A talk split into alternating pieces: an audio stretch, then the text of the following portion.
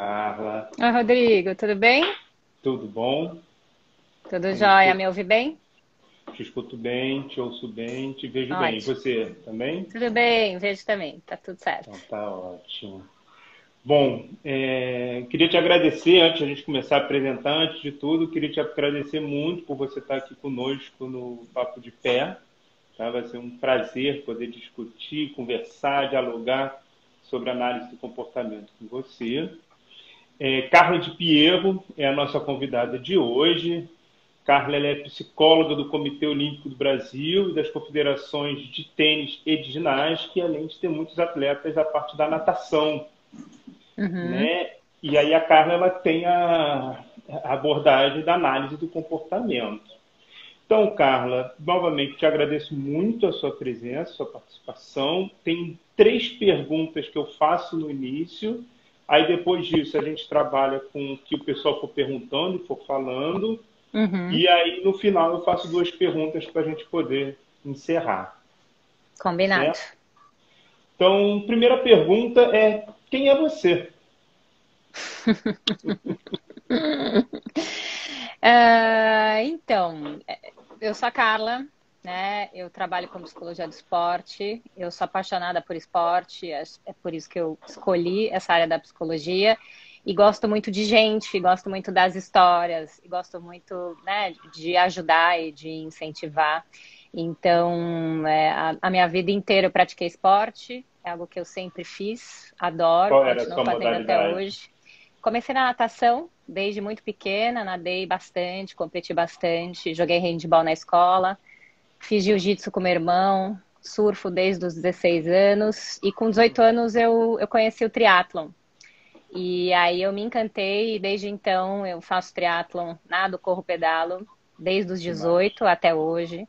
Já fiz duas provas de Ironman, sete provas de meio Ironman, nossa, explica para quem não conhece o que, que é o Ironman, porque é importante essa explicação. Então, o Ironman é a maior distância do triatlon, né? É, a gente nada 3.800 metros, pedala 180 quilômetros e corre 42 quilômetros no mesmo dia, sem a parada do cronômetro. Né? Trabalho com um monte de Ironmans, né? Eu acho que pelo fato de eu ter trabalhado e ter estou inserida no triatlon desde sempre, é um esporte que eu trabalho sempre. O primeiro atleta que eu atendi era um triatleta, e aí ele não tinha como me pagar, ele pagava em barrinhas de cereais.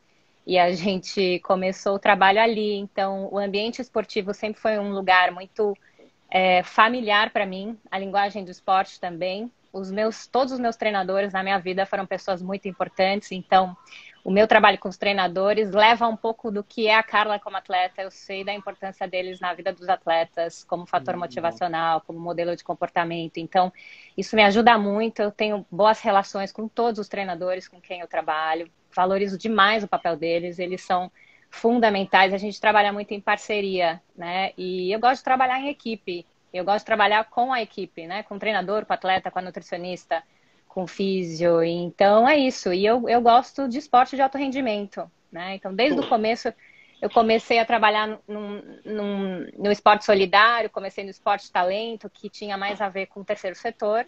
Mas eu sempre quis ir para o esporte de alto rendimento. Eu adoro competir como atleta amadora, sempre gostei, sempre fui competitiva. E eu adoro estar junto com os atletas. Eu fico brava quando, quando, quando eu perco e quando eles perdem, fico triste, frustrada junto. E né, é, vibro junto com a vitória. Então, isso é muito gostoso. É um, é um ambiente que eu gosto muito. Eu acho que essa é a Carla, né? É esse ser aí que, que também vive muito dentro do esporte, né? Não trabalha só no esporte. A minha vida é permeada pelo esporte. Muito intensa, né? Pelo que eu vi, muita intensidade, né? Leva tudo forma muito intensa. E Carla, me diz uma coisa, nosso público do Papo de Pé, ele é tem muita gente, tem muitos psicólogos gabaritados, mas também tem muita gente que ou está começando a psicologia ou que não é da psicologia. Uhum. Então, se a gente tivesse que apresentar para esse público que não é da psi ou que está começando, como é que você diria, como é que você definiria o que é análise do comportamento? Antes de você responder, só dizer que o Daniel Tanaka, acho que foi Tanaka, falou que você é a Iron Woman. Não é Iron Man, é Iron Woman. é, isso aí. É isso Mas aí. então, como é que define? Como é que define a. O que, que é? Como é que se apresenta a análise do comportamento para quem for leigo?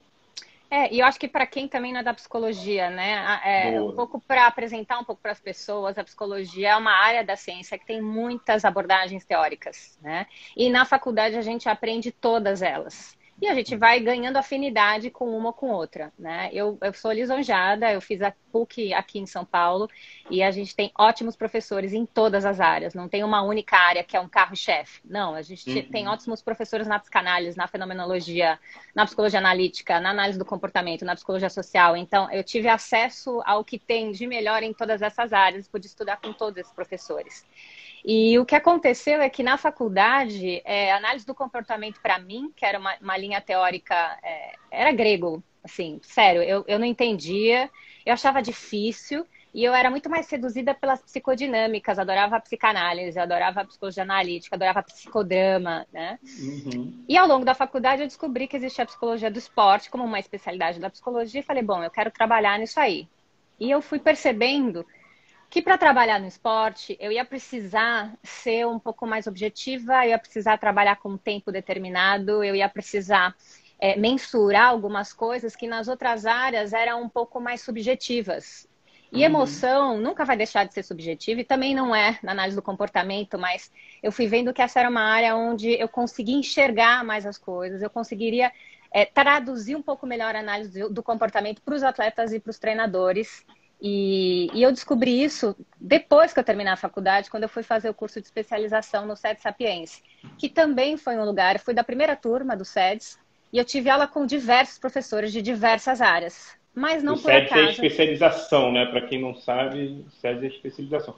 Eu só, deixa eu só falar uma coisa. Enquanto você fala, eu vou trocar o fone, que acabou de avisar aqui que a bateria está acabando. Então, tá continua apresentando e eu vou trocar o fone aqui rapidinho. Fica tranquilo.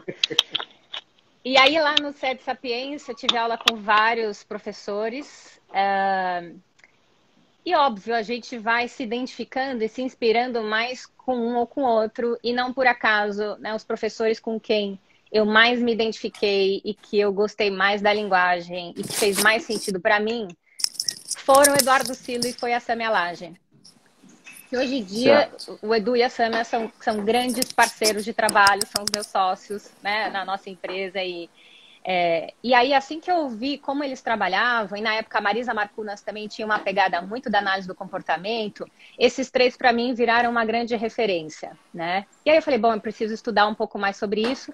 Eu saí é, do, do SEDS com uma sensação de que faltava bagagem uhum. teórica para eu aplicar na psicologia do esporte. A gente tem várias, né, é, várias técnicas da psicologia do esporte, mas me faltava a sensação de que eu queria ter uma sustentação teórica que determinasse como que eu ia atuar como psicóloga, né?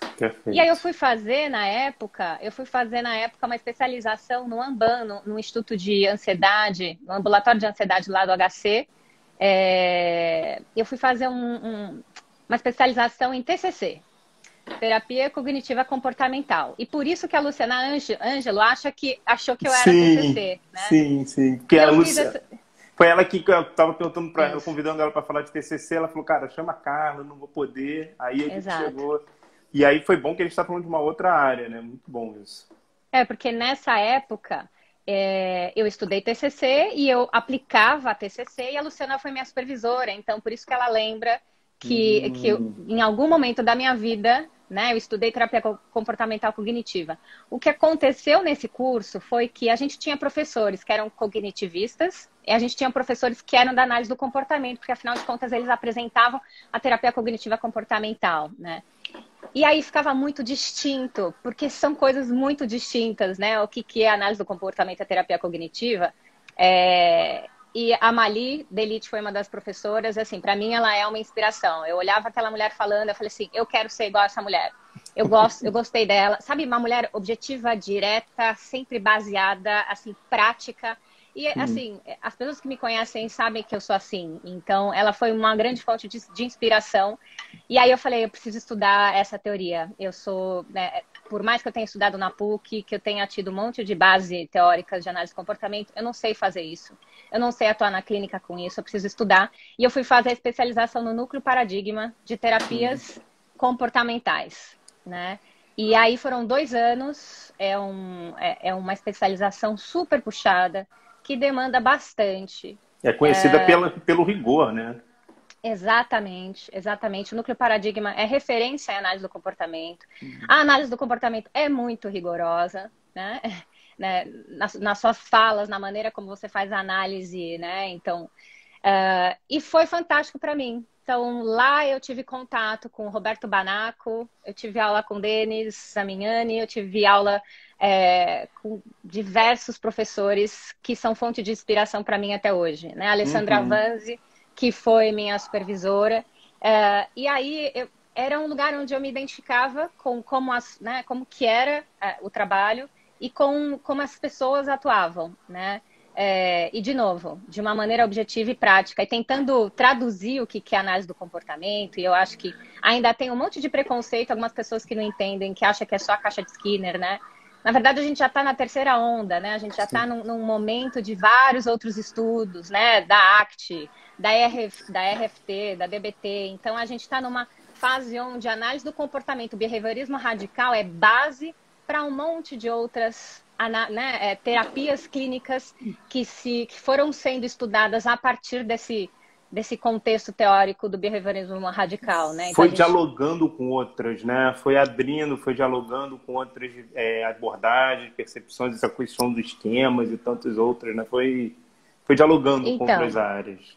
E foi crescendo, né? A gente foi saindo do ambiente experimental para o ambiente clínico. Então, todos os teóricos atuais, o Stephen Hayes, por exemplo, são teóricos que estão ali, né? A Marcha, é, que estão ali trabalhando com os clientes, com uhum. os seus pacientes. A gente não está mais trabalhando com ratinho há muito tempo, né? É, sem esquecer de que esses estudos experimentais foram super importantes para a gente entender sobre o comportamento humano também, né? É a base, então, né? Foi a base. Exatamente, exatamente. Então, todo o meu trabalho com os atletas, e não importa se é criança, adolescente, se ele é atleta amador ou profissional, toda análise que eu faço, ela vem pela ótica da análise do comportamento. Então, eu vou entender quem que é a pessoa que está na minha frente, né? Aquele organismo que está se relacionando com aquele contexto. Né? Uhum. Né? Óbvio, a gente vai perguntar, então, né, na história de vida dela, entender como que ela foi ganhando o repertório comportamental que ela tem, instalando esses comportamentos. Que é a anamnese, vou... né? Levantar a anamnese. Exatamente, exatamente. Então, a gente vai entendendo o que, que é reforçador,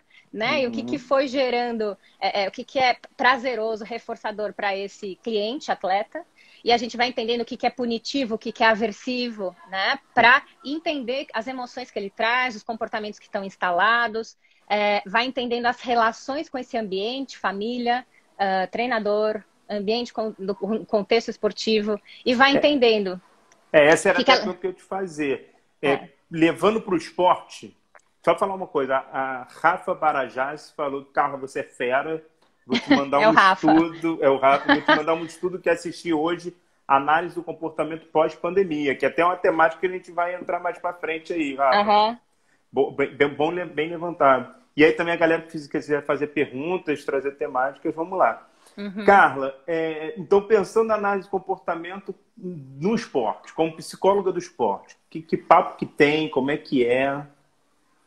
É, Olha, a gente não foge muito do que todo psicólogo faz, né? Então uhum. a gente faz uhum. toda uma avaliação inicial, a gente conversa com o atleta, a gente vai observar o comportamento do atleta no local de treinamento, na relação com o treinador, com os familiares, na hora da competição. Então a gente faz uma observação daquilo, da, que é o relato que o atleta traz pra gente, e vai observar o comportamento dele no ambiente de treino e de competição para entender quem que é esse sujeito né? E, e, como que ele participa e se organiza. Vai entender quais são os repertórios comportamentais que ele tem para enfrentar os desafios que ele tem como atleta e quais ele precisa desenvolver.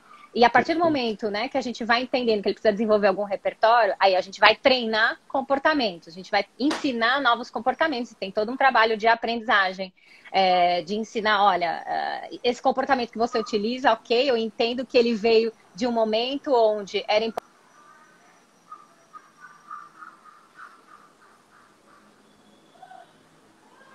Carla? Travou para mim. O pessoal que está acompanhando travou para vocês, a Carla também, ou é o meu que está travado?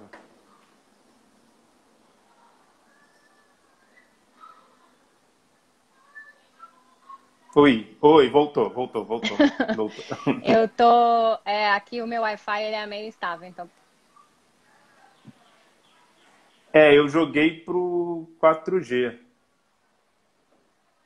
Vamos lá, vamos lá. Tem, é, é assim mesmo, ao vivo é assim mesmo. Deixa ela voltar.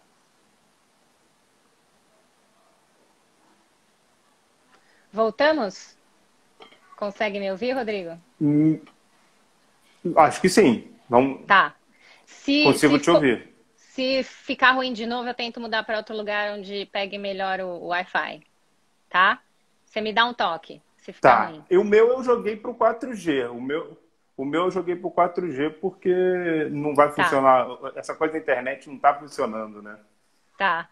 Tá, o meu tá no 3G aqui também. Qualquer coisa a gente, a gente muda de lugar aqui. Bom, e aí tá. é, o trabalho, assim, pensando na análise do comportamento, é esse, né? A gente vai entendendo quais são, quais são as coisas que mantêm né, o atleta, os reforçadores que mantêm ele fazendo aquele comportamento, inclusive comportamentos inadequados, né? Então, assim, se ele está se comportando daquele jeito, tem alguma coisa que mantém ali, algum reforçador, é, uhum. e vai tentando ajudar ele a desenvolver comportamentos mais adequados, mais saudáveis, né? Isso tudo através de um trabalho que é de time, né? Às vezes eu preciso fazer orientação de pais, porque não adianta eu sozinha, se eu estou trabalhando com adolescente ou com adulto jovem, Perfeito. a influência dos pais é gigantesca, então às vezes eu preciso, a grande maioria do, né, nesse caso, nessa idade, eu preciso da ajuda dos pais, então vou orientar os pais, vou contar o que, que ele faz que não ajuda, o que ele faz que ajuda demais, né? E de novo tentando ganhar essa parceria do pai e do treinador para o trabalho ser um trabalho em conjunto.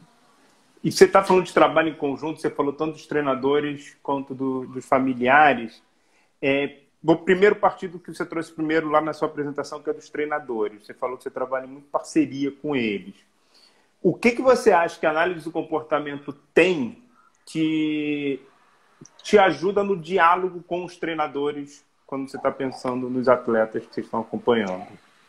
Eu acho que tem tem uma linguagem um pouco mais prática e talvez um pouco mais objetiva, sabe?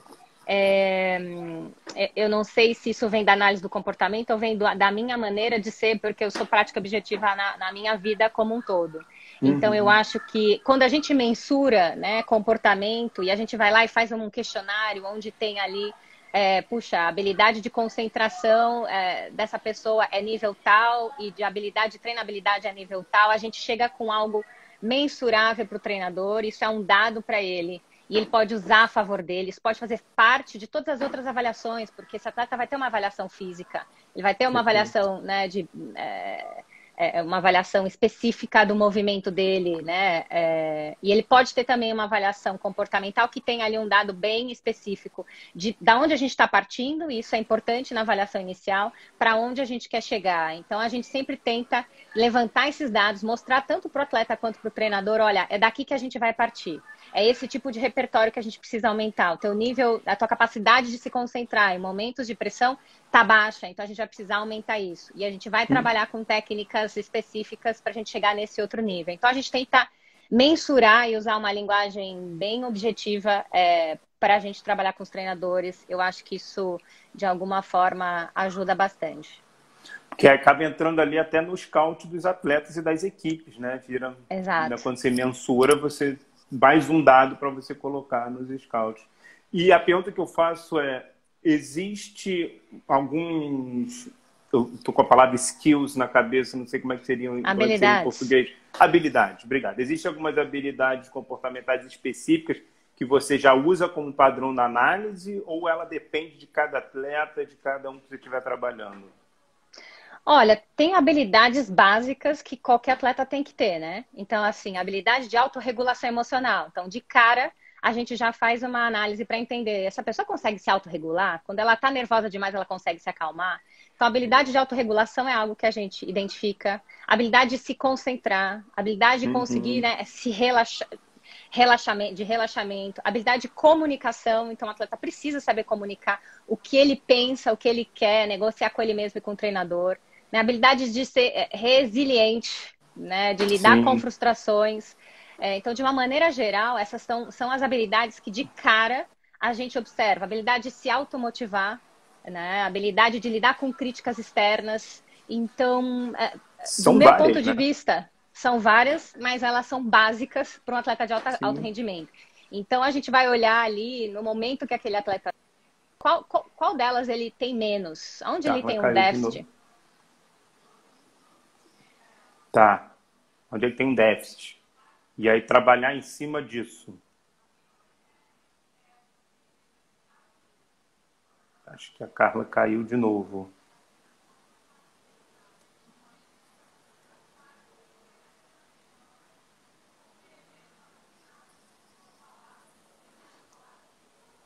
Vamos lá. Vamos lá, foi pro tá agora. Vamos ver se ele funciona. E... Tá. tá. É isso, internet, né? A gente fica jogando nessas. Uhum.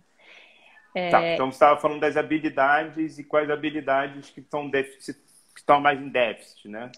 Isso, e se a gente identifica que é aquilo, né? Então ele está num cenário onde ele está vivendo uma coisa difícil, que ele precisa comunicar para o treinador, e ele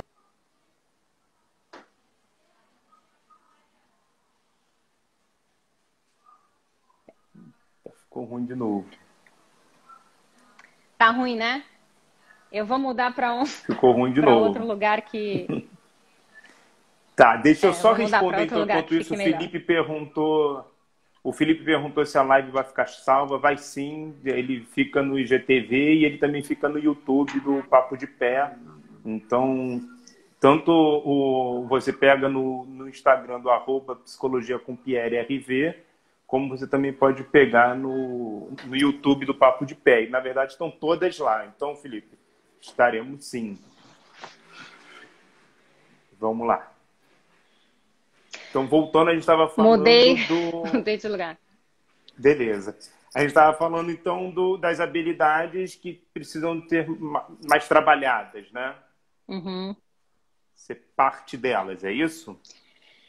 Exato, eu vou entender o que, que acontece, o que está acontecendo no ambiente esportivo, o que está sendo exigido desse atleta. E, geralmente eles chegam com uma queixa, né, Rodrigo? Uhum. Então é difícil o atleta chegar assim, ah, que legal, quero fazer treinamento mental. Não, ele já chega com uma queixa bem específica.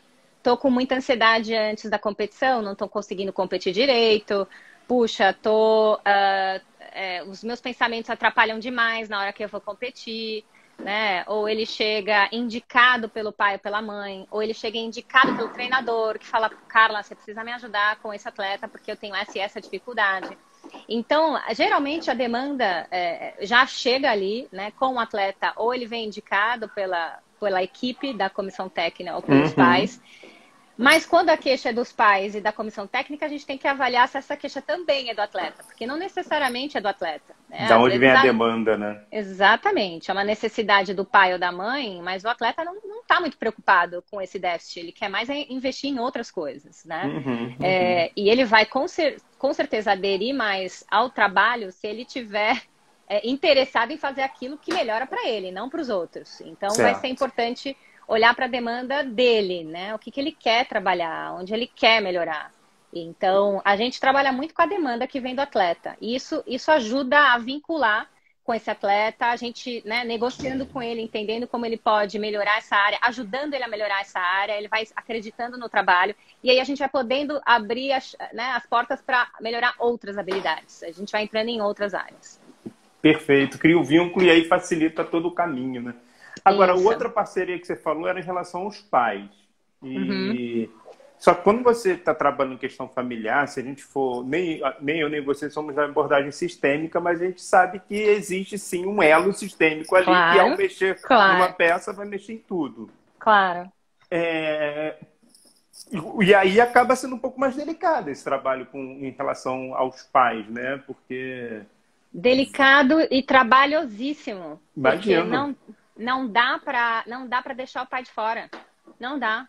Não adianta eu fazer um trabalho sem eu ter a ajuda desses pais. Então, é, eu posso dizer que eu devo ter pego os pais mais difíceis que você já conheceu é, na face da Terra. Sério, eu tenho assim. É, é, é tô, os pais, assim, e difíceis do ponto de vista positivo e negativo, né? Sim.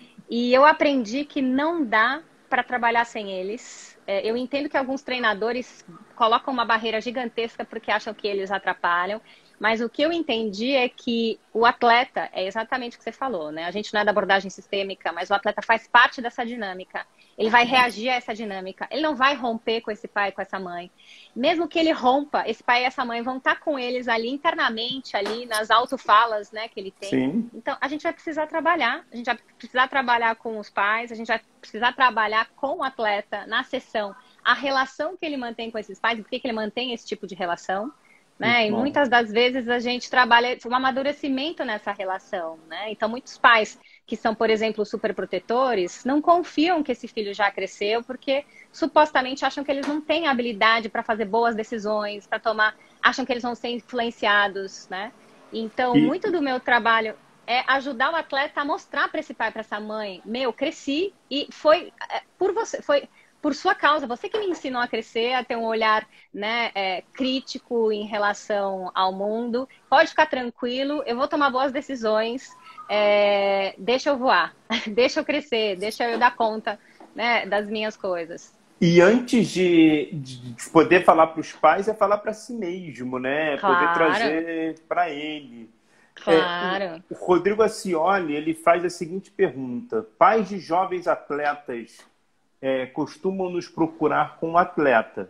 Qual a menoridade com que você já trabalhou, Carla? Qual foi o atleta mais novo que você já trabalhou? Eu tenho um atleta de kart de oito anos. Oito anos. Oito anos. Oito anos. É... E ele é atleta mesmo. Sim, sim. ele viaja ao Brasil, ele, ele compete nos Estados Unidos, ele vive para o esporte. E, e ele tem oito anos, ele tem uma equipe por trás dele. Uh, e ele é um atleta. Então, assim. É um e ele Trophy é uma criança. Kids? Você sabe aquele documentário Trophy Kids? Não assisti. Não assisti. Que, que são os pais que largaram tudo e botaram todos os investimentos na criança. E tem um caso muito específico, é um menino de basquete que tem, acho que 9, 10 anos. O pai pergunta para ele: Você quer que eu venda a empresa e coloque todo o dinheiro em você? Aí o moleque fala, quero. claro. claro. E aí depois o pai fica cobrando, né? Pô, mas eu botei tudo e você. Exato. É nesse Exato. nível. Não é, não é, não, não é, não tá. é. O pai, o menino realmente é um talento. É, o pai é um apaixonado pelo esporte que o menino faz, então, né, e tem a possibilidade financeira de investir sem ter muito problema. E, e ele adora o que ele faz. E o pai, pelo contrário, ele é super cuidadoso. Às vezes o menino não tá afim de treinar, não tá afim de competir, ele me liga e fala, poxa, ele não tá afim. Então, eu, ele não precisa ir, né, Carla? Não, não precisa. Ele não tá afim, ele não precisa ir. Ele tem oito anos, né? Sim. O dia que ele tiver um contrato com, sei lá, com a Ferrari, e ele tiver obrigação de ir, ele vai. Agora, enquanto é você que paga para ele, tá dizendo que ele não quer ir, tá tudo bem. Né? É, e isso eu deixo muito claro para todos os pais de, de crianças e adolescentes. Né? O prazer no esporte precisa estar em primeiro lugar. O dia que essas crianças deixam de sentir prazer e se divertir fazendo o que elas fazem, elas abandonam o esporte. Então, eu deixo muito claro, né? Se eles cobram demais, se eles deixam o ambiente aversivo, é, ela vai querer sair, vai, vai, diminuir né, os pontos positivos que ela vive lá dentro daquele ambiente. Então, a conversa é muito sincera, viu, é, Rodrigo? Eu não tenho muito medo de falar com os pais, não é assim, cara, assim você não vai ajudar, não. Assim ele vai embora. Então, eu sou bem objetiva, bem direta é, na relação com os pais. Uh, e, e, por conta disso, tem até, né, tem pai que, assim, tá, acho que o seu trabalho não funciona para mim, né? Então, assim, quando. Exatamente. o problema né? então, é psicóloga, né? Exatamente. Então, já tive casos com, com meninas, assim. É, que assim, a menina precisava crescer, ela precisava ganhar autonomia, ela precisava ganhar né, ferramentas de independência, inclusive para competir bem no esporte particular, uhum. individual que ela tinha, e ela tinha um ambiente familiar que deixava ela muito dependente, né, muito infantilizada.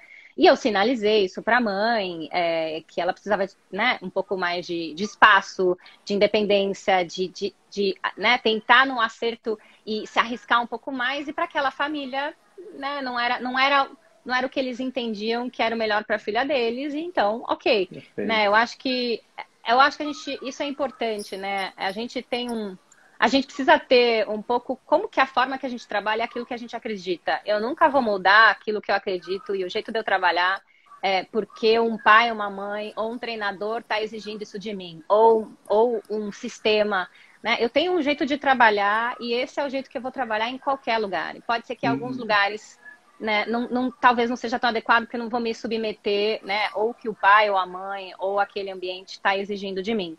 Então eu faço realmente o que eu acredito e sempre o que eu acredito eu estou pensando no melhor para o atleta e para a saúde mental dele, né, para a autonomia bom. dele, para a crítica dele. É... Então a gente, eles, as pessoas acham que psicologia do esporte é trabalhar com rendimento, né, Rodrigo? E é muito Na verdade, disso, né? A gente trabalha com pessoas. Né? Exatamente. Né? Óbvio que eles querem ganhar resultado, mas é com pessoas. Então. Mesmo trabalhando alto rendimento, não é trabalhar com só com rendimento. E aí eu queria ir para o outro lado da pergunta do Rodrigo Acioli. Ele falou isso mais novo. Eu vou perguntar o mais velho. O atleta mais velho ou mais velha com que você já trabalhou? Olha, eu já trabalhei com atletas, alguns, viu? Eu já trabalhei com um atleta de por volta, ele devia ter uns 68 anos, 70 anos. Um deles era maratonista e corria Olha maratonas só. pelo mundo, e o outro era ciclista e triatleta, fazia Ironmans e fazia provas de ciclismo pelo mundo. E, e foi fantástico trabalhar com, com esses dois senhores que que através do esporte eles sentiam que eles tinham vida, né? Então o esporte mantinha eles com vitalidade, eles se sentiam jovens pra caramba. Ao mesmo tempo, não à toa eles me procuraram, né? Muito provavelmente porque eles queriam ter desempenho e estavam lidando com esse envelhecimento. Então, o envelhecimento é um, tem os seus fatores limitantes. Claro, biologicamente falando até. Exatamente, tem as dificuldades. Eu entendo que, e eu acho que você é uma velhinha, provavelmente bem bem esportista, né? É, eu imagino que através do esporte a gente sente o envelhecimento, né, Rodrigo? Sem dúvida. Sem dúvida. E parou de novo. Pessoal, enquanto a Carla ajeita a internet, é, façam perguntas, aproveitem. Vocês estão com a Carla de Pierro, então aproveitem para fazer perguntas e fiquem atentos ao Papo de Pé, que acontece sempre nesse canal do Instagram, que é o arroba psicologia com Pierre, arroba psicologia com Pierre RV, toda quarta noite e sábado durante a tarde. Mas, Carla, você estava falando dessa questão do envelhecimento e as limitações do envelhecimento no, é. no processo desses atletas mais, mais velhos, né? E... É, e... Fala. E aí vai aparecendo, né? Vai aparecendo um pouco a frustração do envelhecimento, vai aparecendo o esporte como função de manter eles jovens, de manter eles entre pessoas jovens, porque isso acontecia com esses senhores. Né? Eles treinavam com pessoas que tinham 30 anos, que tinham a idade dos filhos deles, né? Quando não dos netos deles. Então, é, é, passear por esse ambiente onde tinha muita gente jovem, eles podiam continuar né, utilizando a vitalidade deles através do esporte, tinha uma função muito importante para esses dois. E foi uma experiência muito legal poder acompanhar é, esses dois atletas. Muito bom. Yudi está dizendo aí, ó, excelente psicóloga, me ajudou demais. Esses feedbacks são os melhores, é o que não tem preço, né? Esse retorno que a gente tem não tem preço. O Rafa falou no início da nossa live sobre esse processo da pandemia, né? E você trabalha no Comitê Olímpico do Brasil. Eu tive também com a Aline Wolff aqui falando da terapia focada nas emoções. Eu vou fazer uma uhum. pergunta muito parecida que eu fiz para ela, assim. Você trabalha no Comitê Olímpico Brasileiro, você trabalha nas confederações de tênis e de ginástica. Então, uhum. Então você trabalha com atletas que estariam indo para Tóquio no, no, mundo que a gente achava que ia acontecer. Uhum. É, quando saiu a notícia de adiamento, como é que foi a reação? O que, que aconteceu? Qual, qual foi o cenário? Eu vou contar primeiro a minha reação, tá? Ótimo, Porque... melhor ainda. Porque quando começou a possibilidade de não ter Tóquio, eu, eu, foi negação total. Eu ficava assim, não, imagina. Não, mas gente, imagina. As imagina, fases isso não vai luto, acontecer. Né? Exatamente, isso não vai acontecer. Imagina.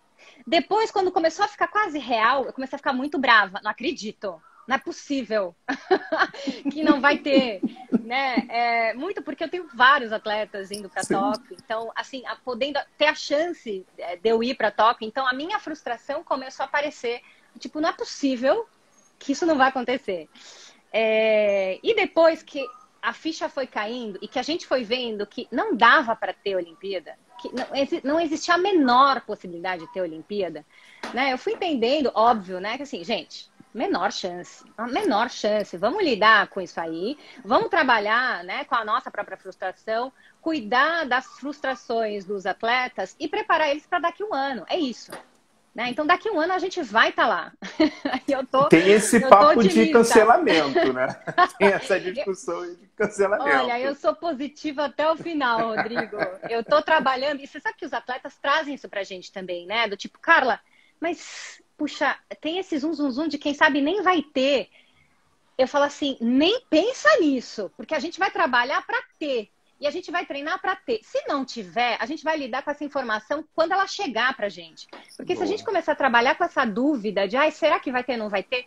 Você não vai trabalhar, você não vai treinar como você treinaria, deixando o seu 120% lá. Né? Então, Perfeito. é assim que eu tenho trabalhado com eles. Vai ter, e a gente vai treinar. E é ok que falta um ano e um mês, mas a gente vai treinar como a gente treinaria se, fizesse um ano, como tivesse um ano e um mês lá o ano passado. Né? Então, aconteceram coisas distintas com os meus atletas. Né? Ah, sim.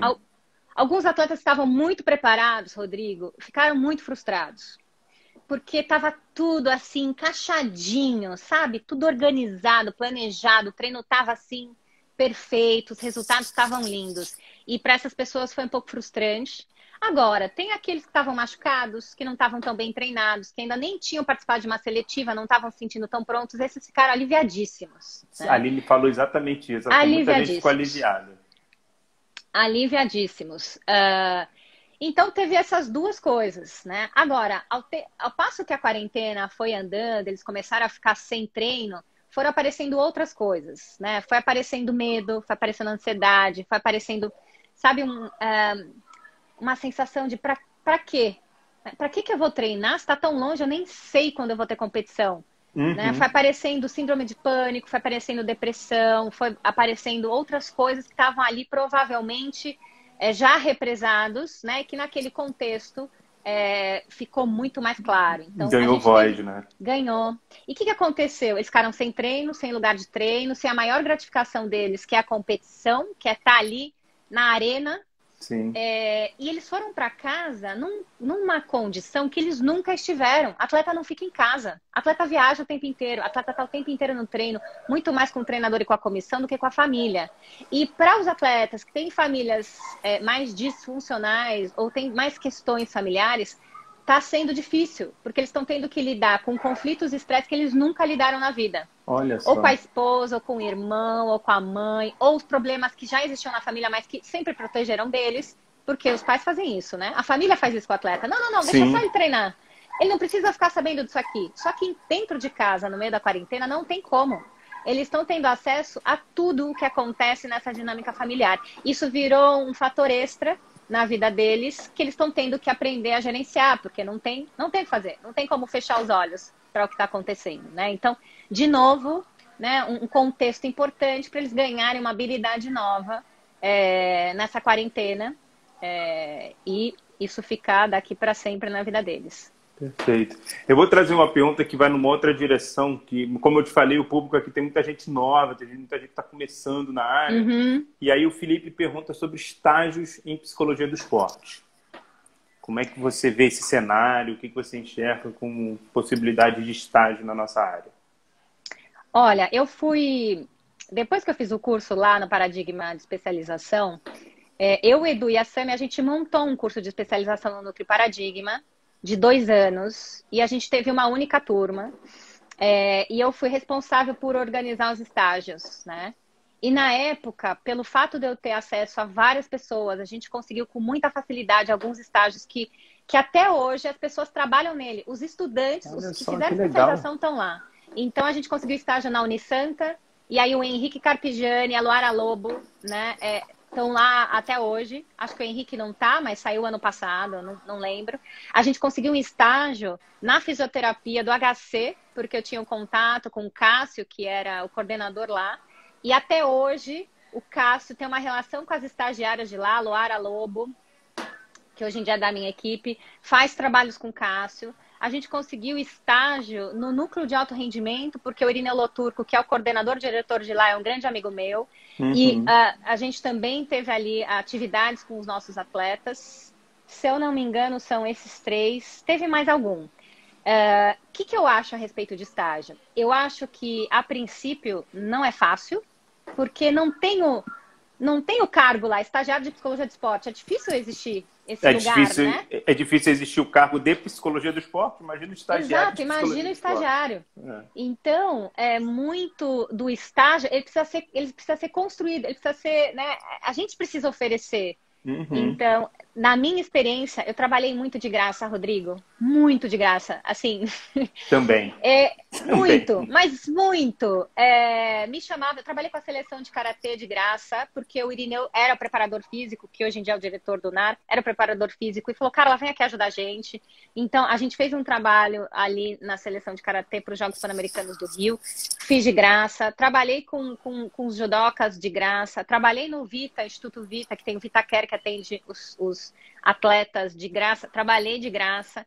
É, e, e, em toda situação que eu via que existia a possibilidade de eu poder participar, observando ou fazendo alguma coisa, eu levantava a mão e falava assim: posso, posso ver o que eu posso fazer aí? Posso entender o que, que você faz? É, e uma outra coisa que eu fiz foi grudar em algumas pessoas que eram referência para mim. Isso é fundamental. Eu grudei, eu grudei. Então eu entendia que no núcleo lá no esporte, projeto Esporte Talento, era o lugar onde tinham psicólogos do esporte, que eram referência para mim, que era o Zé Aníbal, por exemplo. É... A Paula Corsacas estava lá, tinha outras pessoas. Eu grudei, falei, beleza, deixa eu, deixa eu beber um pouquinho desse, dessa fonte, dessas pessoas, né? A Lu, a Lu Ângelo, né, que era uma pessoa que era referência para mim, então fiz muitas coisas, fui, né, é, é, é fui supervisionando a dela. A Sâmia, né? Assim, a Samia, a Samia é minha madrinha. Você não sabe o que a Samia já fez por mim, assim. É. A Samia me indicou para dar aula na Uninove, junto com ela de psicologia do esporte, para aula de, de, educação física. É... E ela dava aula de manhã, eu ia para lá, assistia a aula dela de manhã. Ela passava todo o material dela de professora e no mesmo dia à noite eu dava a mesma aula. Olha então, só. Não, assim, existe alguém que pode fazer isso? É a Sâmia. né? Então, assim. E, eu, e eu acho eu tenho, que esse... A minha madrinha é a Luângelo. A Luângelo já abriu então, cada Lu... porta para mim. Você tá vendo? É. A gente precisa grudar nas pessoas que estão fazendo psicologia do esporte. E como e é que, que, você faz quando as pessoas chegam a você agora? Quando os estagiários e os alunos gru... tentam grudar em você? Como é que você faz? Porque agora então, você é uma então, referência. Eu, eu ficava muito aflita, porque eu não sabia como ajudar. E eu, assim, eu tenho muita dificuldade. Já me pediram várias vezes estágio, né? E eu falava, gente, como que eu vou, como que eu vou ajudar? É, a pessoa vai estar junto comigo dentro do consultório, putz, não, não consigo, não, não vai dar, né? E o que foi acontecendo comigo é que a minha demanda começou a ficar muito grande, até a hora que não, não consigo atender mais cliente e continua chegando gente. E eu falei assim, preciso montar uma equipe. E aí o que eu fiz foi é, fazer uma seleção de pessoas que trabalham comigo hoje. E essas pessoas, é, eu supervisiono elas, eu encaminho a demanda que tem para mim para elas. A gente faz toda a supervisão, uh, né, juntos toda semana. Eu ajudo em absolutamente tudo, qualquer dúvida que eles têm. Material, todo o meu material que eu tenho, eles têm acesso. A gente compartilha tudo isso. E agora, quando chega a demanda de estudantes, são eles que respondem, não sou mais Sim. eu. Excelente. Né? Eu falo, ah, gente, me ajuda, porque eu não consigo dar conta dessa demanda. Então, essas pessoas que trabalham comigo hoje em dia, que dão conta dessas demandas dos estudantes, que pedem ajuda para fazer trabalho e etc. Né? Perfeito. É, e, e, e, assim, eu tive que selecionar, Rodrigo. Eu não ia conseguir ajudar todo mundo. Sim. Então, é, essas quatro pessoas estão grudadas em mim e tudo que eu puder ajudar elas, eu vou ajudar. E eu, e eu também fui professora, né? Eu montei um curso junto com a Sama e com o Edu, e a ideia era isso, era ajudar é, a formar psicólogos do esporte. Então, a gente Sim. tem 12 psicólogos do esporte formados, todos trabalhando na área. É, e a gente morre de orgulho deles, né? Então, essa é a forma que eu tenho para ajudar. Poderia supervisionar mais gente, mas não cabe mais na minha não. agenda, então... E tem a questão da multiplicação, né? Você já, você já formou X pessoas, essas pessoas vão formar outras pessoas da mesma forma Exato. que você foi formada, e a gente Exato. vai multiplicando. Deixa eu te falar uma coisa. É, Carla, a gente está nos últimos 15 minutos, então uhum. só mesmo para lembrar assim, o pessoal, se alguém quiser fazer uma última pergunta, a gente está chegando ao final. Esse é o Papo de Pé, a gente está discutindo diversas abordagens. Se a nossa agenda não tiver nada até lá, quarta-feira a gente vai falar da terapia centrada na pessoa com a Maíra. Maíra Ruas, que é psicóloga do Vasco.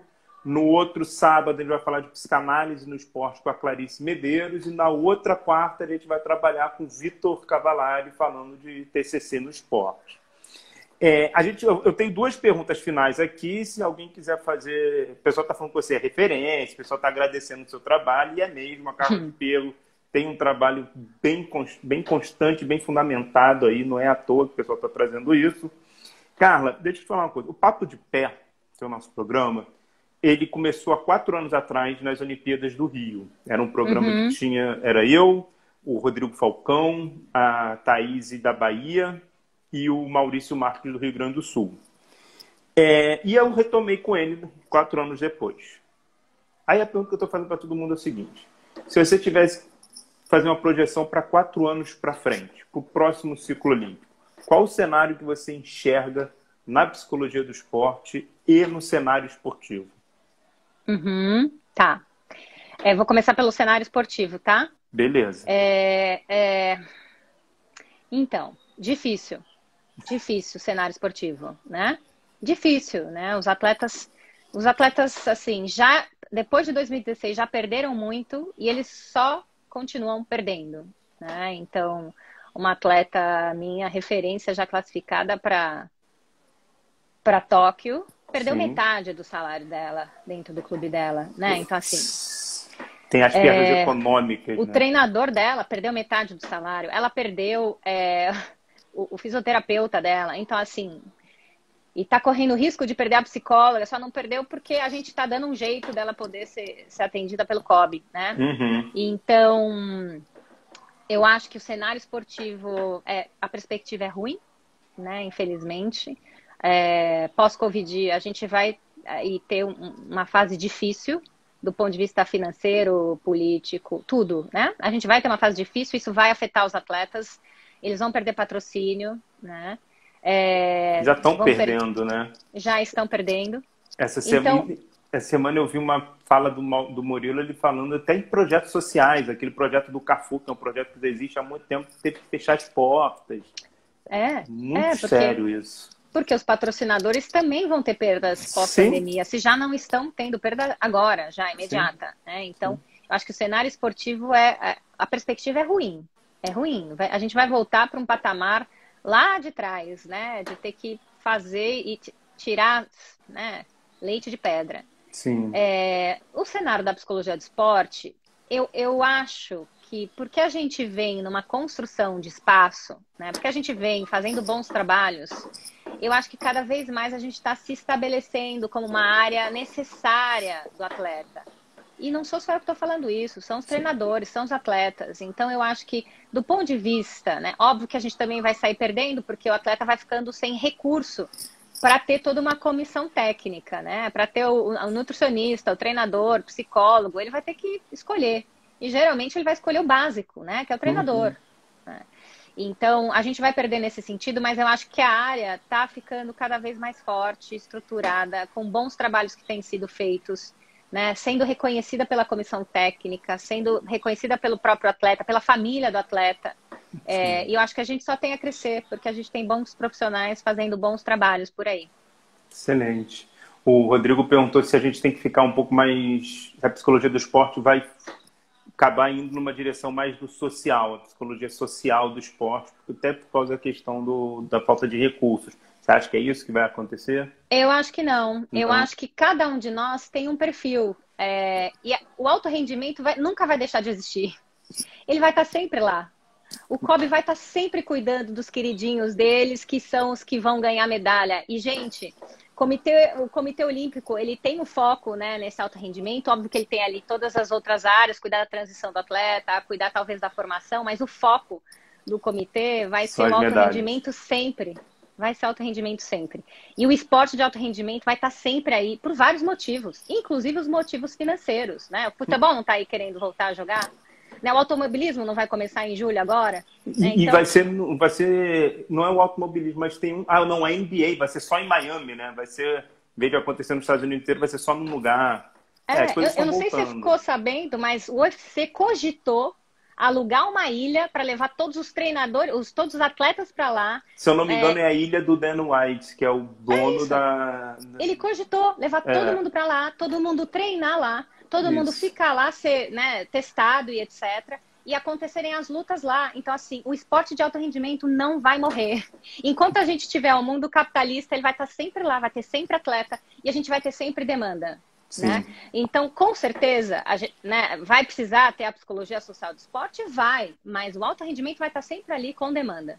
É, e vou te dizer, os atletas de UFC que eu atendo acharam o máximo. Eu quero claro, mesmo ir para ilha. Eles vivem disso, né? Eles vivem para isso. Exatamente. Ah, quando a gente pensa num atleta olímpico, é um ciclo, sei lá, de 12 anos. Então, do nada não poder mais Exato. fazer aquilo, é muita ressignificação, Exato. né? Exato. Não vai deixar de existir, né? É uma, é uma, é, é, é, como que eu posso dizer? É um show, é, né? A Olimpíada não vai deixar de existir, a NBA não vai deixar de existir, a Fórmula 1 não vai deixar de existir e vai ter com o Covid cheio de adaptações, né? Já está é... tendo, né? Futebol na Alemanha, futebol na Coreia, já tá. O vai, que é estranhíssimo, vai. né? Eu estava conversando essa, essa, semana com a Drix Pereira, ela falando do futebol sem a torcida. É meio. É, é um outro. Até o Rodrigo falou que tem uma outra sinfonia, né? Você escuta outras coisas. Vai ser diferente, né, Rodrigo? É. A gente não vai voltar ao mesmo normal. Vai ser um normal diferente, vai ser tudo vai, vai ser uma grande novidade. A gente, que, eu espero que a gente aprenda com esse novo normal, né? No Sim. sentido de ser mais solidário com o outro, no sentido de pensar na, na necessidade do outro. Mas, veja, algumas coisas vão continuar. Né? Eu fico é. pensando é... muito, Carla, no que você está falando dos atletas que já estavam nesse nível, mas você fala de, por exemplo, modalidades como triatlo.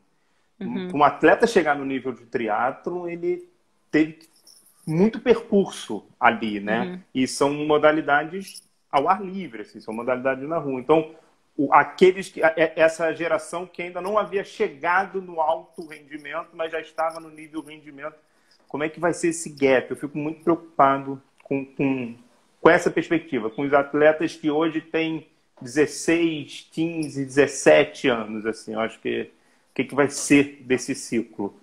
Eu acho que vai ser um ciclo bem adaptado. Eu acho que eles vão aprender a treinar diferente, a respeitar um pouco uma distância, a usar mais o álcool em gel, a ter uma questão de, de, né, de medo de se contaminar. Então, é, as notícias que eu tenho a respeito né, do automobilismo, porque eu trabalho nessa área também, é, já tem regras claras, né, de manter distanciamento, vai ter álcool gel em absolutamente tudo, vai ser obrigatório o uso de máscara de todo mundo. Então, vão existir novas regras que a gente vai utilizar, a gente vai ganhar comportamentos novos que vai permitir esse afastamento e o mínimo de segurança, mas a gente não vai deixar de fazer esporte, pode ter certeza. Sim. A gente não vai deixar de praticar esporte, né? Vai ter aí uma adaptação em tudo isso, mas assim, esses meninos de 15, 16 vão continuar jogando tênis. Até um monte de atleta de 14, 15, eles estão dentro da quadra de tênis, de máscara, com o treinador lá do outro lado, sem entrar Olha em contato só. com eles e eles estão jogando tênis, né? É. É, então vai e, e, assim, de alguma forma, o esporte não, não vai morrer, a gente vai ter algumas adaptações com certeza. É, e quem esse menino e menina de 15, 16 anos que é apaixonado pelo esporte não vai abrir mão. Se ele continuar recebendo os reforçadores do esporte, que é a sensação de competência, continuar ganhando medalha, se sentir reconhecido, é, se sentir com satisfação do que ele faz, ele vai se manter dentro do esporte, adaptado ou não. E aí cabe a gente, é, principalmente você que vem muito nessa linha, analisar esses novos comportamentos que vão surgir nessas Porque mudanças esportivas. Deixa Exatamente. eu te fazer a pergunta final, Carla. É... E aí é o seguinte, fica bem à vontade, tá? Eu gosto muito de arte, eu gosto muito da cultura pop, eu gosto muito uhum. disso tudo, assim. Então, pensando em, sei lá, em filme, em série, em em livro, qual, qual obra que representa você atuando, você como psicóloga, que te, te inspira, te orienta, sei lá, qual obra que você vê e fala, isso aqui é a Carla trabalhando. Ó, isso aqui é a Carla. Muito bom. É, tá? Tá, tá ao contrário. É o teu livro, é o teu livro. É o, é o meu livro. Esse, é, essa aqui é a obra que eu escrevi com o Eduardo Cílio, com a Fernanda Tartalha. Isso aqui me representa. Muito Se bom. tem alguma coisa que me representa de verdade, que está aqui, a minha alma, que está parte da minha história, parte da história do Edu e da, da, da, da Fê, é esse livro, porque tem um pedacinho de cada um de nós, tem a experiência de cada um de nós aqui. Qual é, o nome? Tem a... Léo? Léo, uma conquista baseada em histórias reais, né? Tem, tem a nossa atuação, a gente descreve em parte como a gente atua com o atleta. Então, se tem algo que me representa, é o livro que eu, que eu escrevi. E, assim, é, e assim, a gente é muito orgulhoso dele, de verdade. Assim, se você ainda não leu, leia que você vai gostar. É como, como psicólogo, assim, é, é super legal. A gente tem indicado para os atletas, tem ajudado bastante na relação com os atletas. É... E é bom, a galera estava perguntando quem está começando e tal, aí já tem uma excelente dica que a Carla está trazendo. Perfeito. Para pai de atleta, para treinador, tem, tem lição para cada um desses, cada um desses é, dessas pessoas que estão participando da vida do atleta, né? E como é que então, encontra hoje em dia? Pode entrar na Amazon.com.br, tá. na Saraiva, em qualquer uma dessas redes é, maiores, né? Essas livrarias maiores vai encontrar. Se não conseguir, pode entrar em contato comigo, que eu encaminho também pelo correio. Tem, uma galera aí elogiando o livro. Então, Carla, que eu... legal.